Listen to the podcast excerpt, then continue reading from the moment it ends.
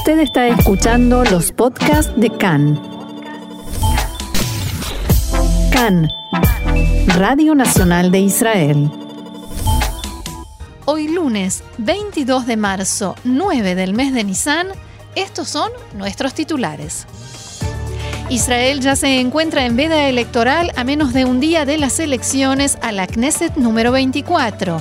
Israel confirma que retiró el permiso especial de viaje al canciller de la autoridad palestina tras su visita a la Corte Penal de La Haya. Arabia Saudita transmite que no habrá normalización de relaciones mientras continúe la política actual de Israel respecto a los palestinos.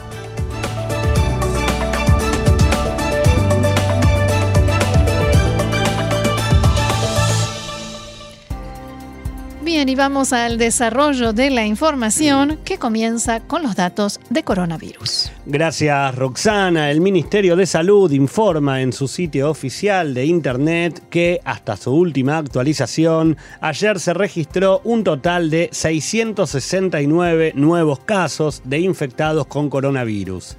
Según los datos proporcionados sobre las pruebas realizadas, un 1,5% arrojaron resultados positivos. Actualmente, Israel tiene más de 15.000 pacientes con el virus activo, de los cuales 529 se encuentran en estado grave y de ellos 211 requieren la asistencia de un respirador. Desde el inicio de la pandemia, más de 828.000 personas contrajeron coronavirus, de las cuales 6.098 fallecieron a causa de la enfermedad. Respecto de la campaña de vacunación, ayer la cifra de vacunados con la primera dosis se acercó a las 5.100.000 personas. Eh, mientras que más de 4 millones y medio de ellas ya tienen su proceso de vacunación completo con la segunda dosis aplicada. Cambiamos de tema. El ministro de Relaciones Exteriores de la Autoridad Palestina, Riyad al-Maliki, fue detenido, retenido en el paso fronterizo del puente Al-Allenby. Al-Maliki estaba regresando de La Haya, a donde viajó para reunirse con la fiscal saliente de la Corte Penal Internacional, Fatou Bensouda, que decidió iniciar una investigación contra Israel por supuestos crímenes de guerra. Por orden del Servicio General de Seguridad y en forma completamente excepcional, Israel revocó el permiso de, de viaje tipo VIP, o sea, persona especial que tenía al Maliki, lo que generó que lo retuvieran en el paso fronterizo. Según informes palestinos, tras la cancelación del permiso especial, el ministro fue sometido a una revisión y registro en el cruce y las autoridades de seguridad interrogaron a los miembros de la delegación que lo acompañaban. Ese permiso precisamente da la posibilidad de un pase rápido sin necesidad de ninguna inspección. Israel confirmó las acusaciones diciendo que Riyad al-Maliki es quien lidera la actividad palestina ante el tribunal en La Haya, cuyo propósito, entre otras cosas, es violar la libertad de movimiento de altos funcionarios israelíes e incluso poner en peligro su seguridad. También dijeron que, abro comillas, estas contramedidas están en consonancia con la relación existente entre el Estado de Israel y la autoridad palestina, en vista de la actividad que está desarrollando al-Maliki, cuyo único objetivo es perjudicar a Israel, se decidió que no hay lugar a que disfrute de privilegios especiales al cruzar las fronteras. Cabe destacar que se trata de privilegios especiales y que todos sus derechos como habitantes de la autoridad palestina permanecen intactos y no han cambiado en lo más mínimo. Más información. A pocas horas de las elecciones en Israel, Arabia Saudita envía un mensaje bastante inusual a través de un artículo publicado hoy en el popular periódico palestino Al-Quds. En este artículo se expresa que el príncipe heredero saudí, Muhammad bin Salman, no aceptará normalizar las relaciones con Israel hasta que se establezca un Estado palestino plenamente soberano y que la política actual de Israel, liderada por Benjamin Netanyahu, con respecto a los palestinos no permite la normalización de relaciones entre Israel y el reino saudita. De acuerdo con este texto, Bin Salman ha invertido grandes esfuerzos que podrían cambiar el rumbo de lo que denominan la causa palestina e incluso mantuvo contactos con ambas partes, incluida la israelí, pero actualmente prefiere no seguir adelante con estos esfuerzos. Cabe recordar que en estos días el primer ministro Netanyahu prometió que próximamente se inaugurará inaugurará una línea aérea directa entre Tel Aviv y la Meca para los peregrinos musulmanes que participan en el Hajj, la peregrinación anual. El artículo fue publicado por el doctor Nawaf Obeid, quien se desempeñó como asesor del gobierno saudí entre 2002 y 2015. Lo más probable es que se haya publicado con luz verde de las autoridades saudíes. Sabemos que nadie eh, se atreve a publicar este tipo de cosas sin eh, mínimamente una luz verde. El título del artículo es ¿Veremos pronto la bandera israelí ondeando en Riyadh? Y la respuesta es inequívocamente negativa. El autor del artículo también asegura que los acuerdos de Abraham, si bien fueron un pequeño paso en la dirección correcta, están lejos de la iniciativa de paz saudí, dos estados y las fronteras anteriores a 1967. Respecto del primer ministro Netanyahu, el artículo señala que uno de los líderes que más rechazo genera en el mundo árabe y que su política destruye toda esperanza de un posible y buen plan de paz.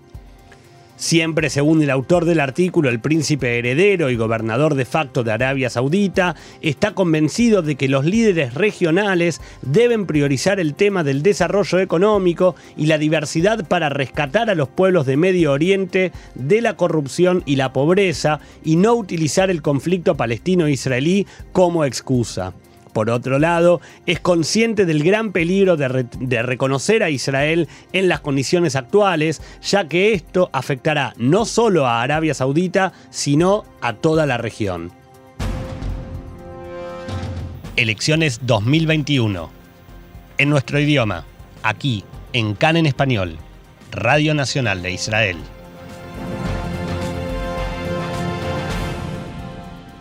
Bien, y como decíamos al comienzo del programa, es muy limitada la información política que podemos dar hoy, pero sí vamos a transmitir, por supuesto, con nuestra traducción, el mensaje que hizo llegar hoy a la población israelí el presidente de la Comisión Electoral Central, el juez Uzi Fogelman.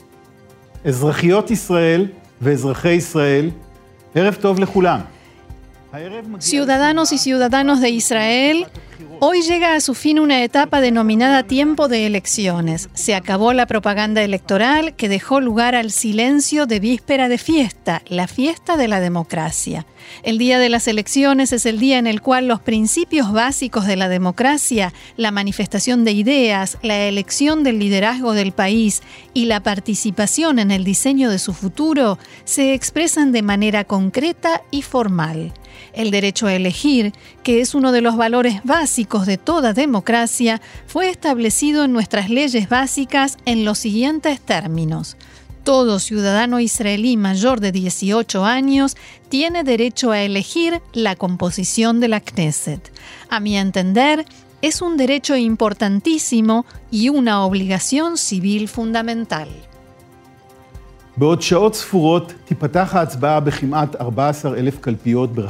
Dentro de unas horas se iniciará la votación en casi, de, en casi 14.000 urnas en todo el país, en la ciudad y el campo, desde el norte del país hasta el sur. Cada uno de nosotros saldrá de su casa y todos iremos a elegir a nuestros representantes en la Knesset.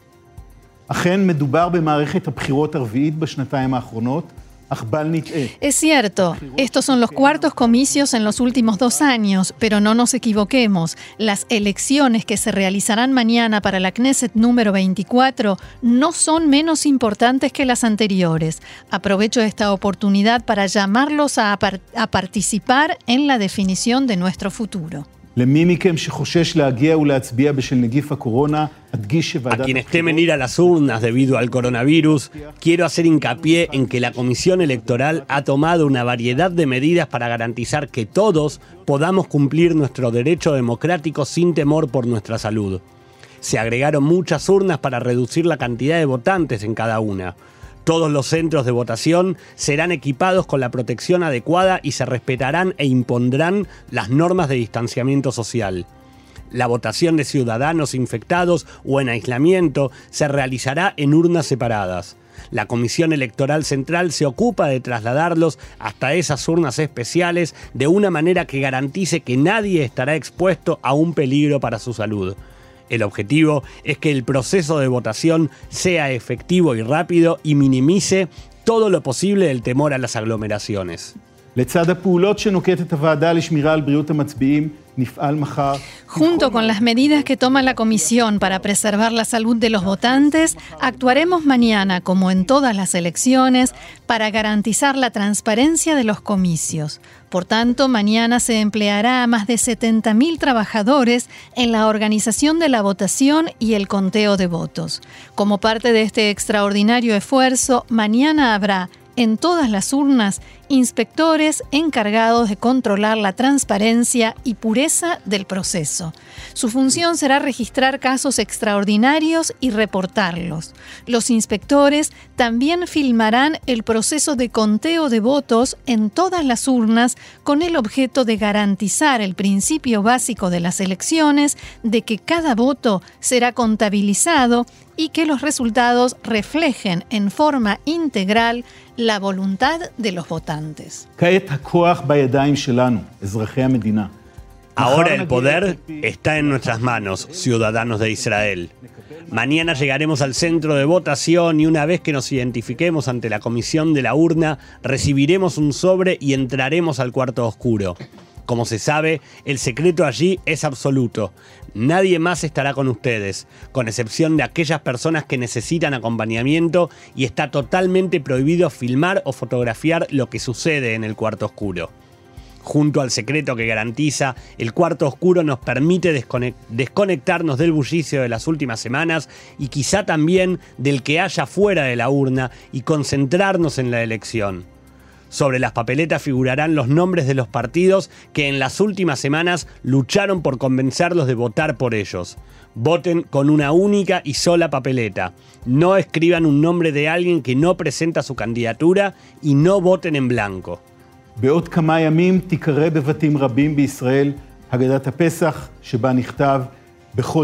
Dentro de, de, unos días, en muchas casas en Israel se leerá la Agadá de Pesach, en la que está escrito: En cada generación, cada persona debe verse a sí misma como si él hubiese salido de Egipto. Mañana, cada ciudadano israelí debe verse a sí mismo como si la definición del resultado de las elecciones dependiera de su voto.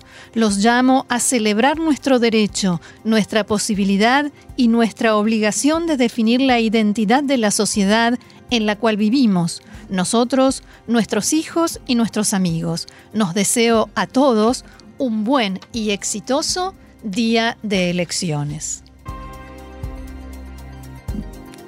Dos de la tarde, 43 minutos, aquí en la ciudad de Tel Aviv. Seguimos adelante aquí en Cannes, Radio Reca en español. Y por supuesto vamos a seguir hablando de elecciones a menos de 24 horas de ese momento en el que cada uno de nosotros ejercerá su derecho. Hemos preparado aquí una pequeña guía para las personas que, como nosotros, irán mañana a emitir su voto. A ver, Gaby, ¿quién vota mañana? Bueno, ¿quién vota? Como decía en el comunicado que leímos antes del juez eh, Fogelman, está habilitado a votar mañana todo mayor de 18 años, todo ciudadano israelí mayor de 18 años que haya nacido el 12 de abril de 2003 o antes fecha límite de nacimiento para poder estar habilitado, 12 de abril, y que además debe figurar en el registro de población como residente de Israel con domicilio radicado aquí en el país, a más tardar hasta el 18 de enero de 2021. ¿Dónde se vota? ¿Dónde se vota? Cada persona habilitada debe haber recibido una tarjeta por correo con información que contiene, por un, dato, por un lado, los datos personales de cada, de cada votante y por el otro, los datos de la mesa en la que debe votar. Ahora, por regla general, cada ciudadano tiene asignada una mesa específica, pero y ahí tenemos a los peros nuestros de cada día.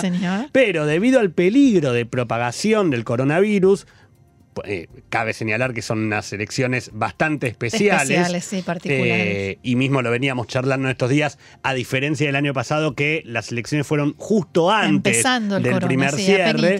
Estas nos agarran ya a un año de la pandemia por miedo a la propagación. Aquellas personas que deseen votar y que estén en situación de aislamiento o aquellos que sean casos verificados de estar cursando la enfermedad, deberán solicitar a la Comisión Central Electoral que se les asigne una mesa especial para poder emitir su voto en un lugar separado del resto de las mesas comunes a las que podrán llegar solicitando un traslado también especial para estos casos. De hecho, sobre esta información, hace unas horas el Comité Central Electoral de, señaló que hasta el momento menos de mil personas pidieron ese uso, el, uso de esa mesa especial o de ese traslado especial. Pero el pedido puede ser solicitado, puede ser solicitado incluso en el día de mañana. Eh, cabe destacar que aquellas personas que requieran mesas especiales por cuestiones físicas, ya no eh, por un tema de aislamiento o por un tema de corona, eh, por cuestiones físicas que les impidan llegar hasta el centro de votación, o mismo las personas, como decíamos, con aislamiento, pueden solicitar la información de dónde se ubican esas mesas, llamémoslas accesibles, llamando al asterisco 8354. Es el teléfono que habilitó eh, la Comisión Electoral Central para poder solicitar una mesa especial y un traslado especial. Incluso si a alguien le diagnostican coronavirus mañana mismo puede votar, puede solicitar la mesa especial. En ese número.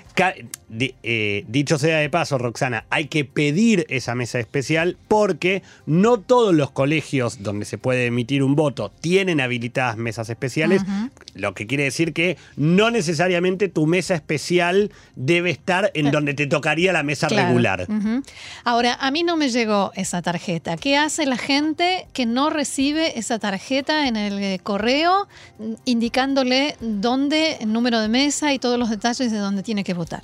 En caso de que no te haya llegado la tarjeta, se habilitó el Colegio Nacional Electoral habilitó un número telefónico para consultas sobre mesas. Vamos a decir este número de teléfono es el 1 800 201 179. Lo repetimos una vez, es 1 800 201 179, que incluso estará habilitado durante toda la jornada de mañana. También hay un link, hay un, link en internet que lo hemos puesto ya en nuestra página de Facebook, pero lo vamos a volver a, subir en estas horas, todo lo que haga falta para la gente que lo necesite. La idea es que quien quiera ir a votar mañana, recordemos, las elecciones en Israel no son obligatorias, pero la idea es que podamos concurrir la mayor cantidad de ciudadanos. Quien quiera ir a votar, nuestra propuesta es darles toda la información para que puedan hacerlo. Por otro lado, el Ministerio del Interior, porque también ocurre que puede haber gente a la que se les haya eh, extraviado la, documentación para poder ir a votar, el Ministerio del Interior informó que casi todas sus oficinas estarán abiertas hoy hasta última hora para permitir la emisión de documentos a aquellas personas que por alguna razón no los tengan a los efectos de realizar este trámite de manera rápida, eh, solicitan desde el Ministerio del Interior que quien deba hacerlo concurra a las oficinas sin solicitar turno, concurra directamente a las oficinas con dos fotos y la tarjeta de crédito para poder pagar la tarifa del documento. Pero atención, hay algunas oficinas del Ministerio que cerraron hoy al mediodía y que no van a estar abiertas para este trámite y estas quedan en Katzrin, Mevaseret Zion, Maalea Dumim, Kiryat Gat, Tel Aviv Sur, Rahat, Ariel, Kiryat Shmona, Beit Shemesh, Dimona y Netivot. Consejo, informarse bien, verificar bien si el lugar a donde voy a ir, esa oficina del Ministerio del Interior específicamente, estará abierta o no.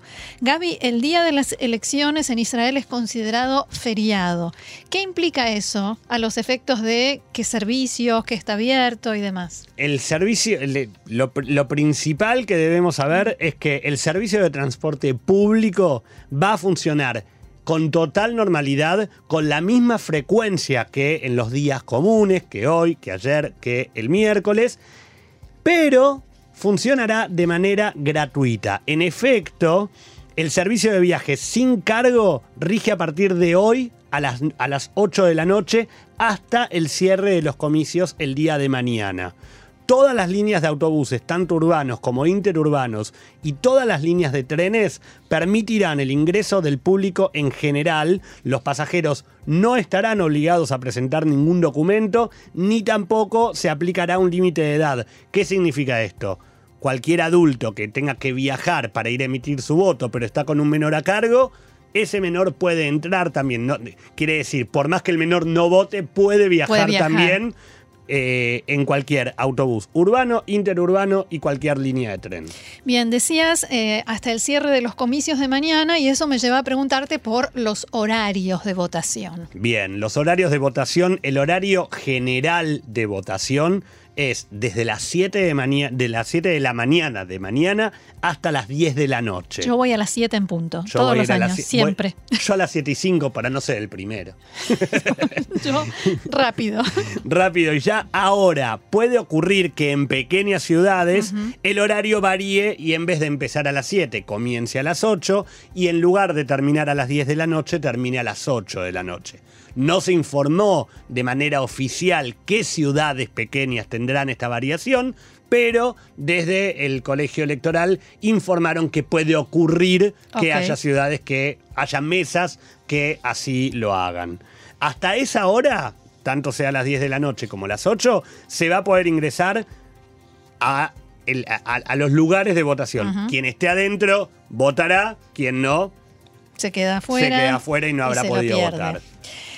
Hablabas de la documentación. ¿Qué documentación hay que presentar para identificarse y poder votar? Bueno, decíamos recién que quien no tenga la documentación puede ir a las oficinas del Ministerio del Interior, pero resulta que cualquier documento oficial va a ser habilitado para poder emitir el voto. Puede ser la Teudat Seut, el documento con foto, documento de identidad. el documento de identidad, o el pasaporte israelí vigente o el registro de conducir.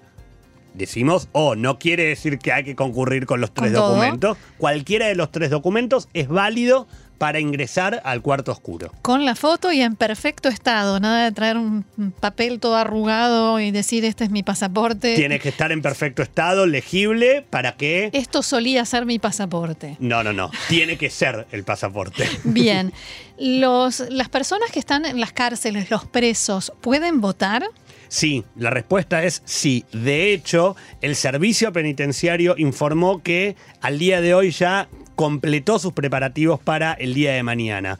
En las cárceles, dato de, anecdótico de color, en las cárceles hay aproximadamente 8.300 personas habilitadas a votar. Por tanto, se han asignado 61 mesas en total distribuidas en todas las prisiones del país el comité electoral había señalado en los últimos días que en las últimas elecciones, en marzo de 2020, la tasa de voto en las cárceles fue de alrededor de un 80%.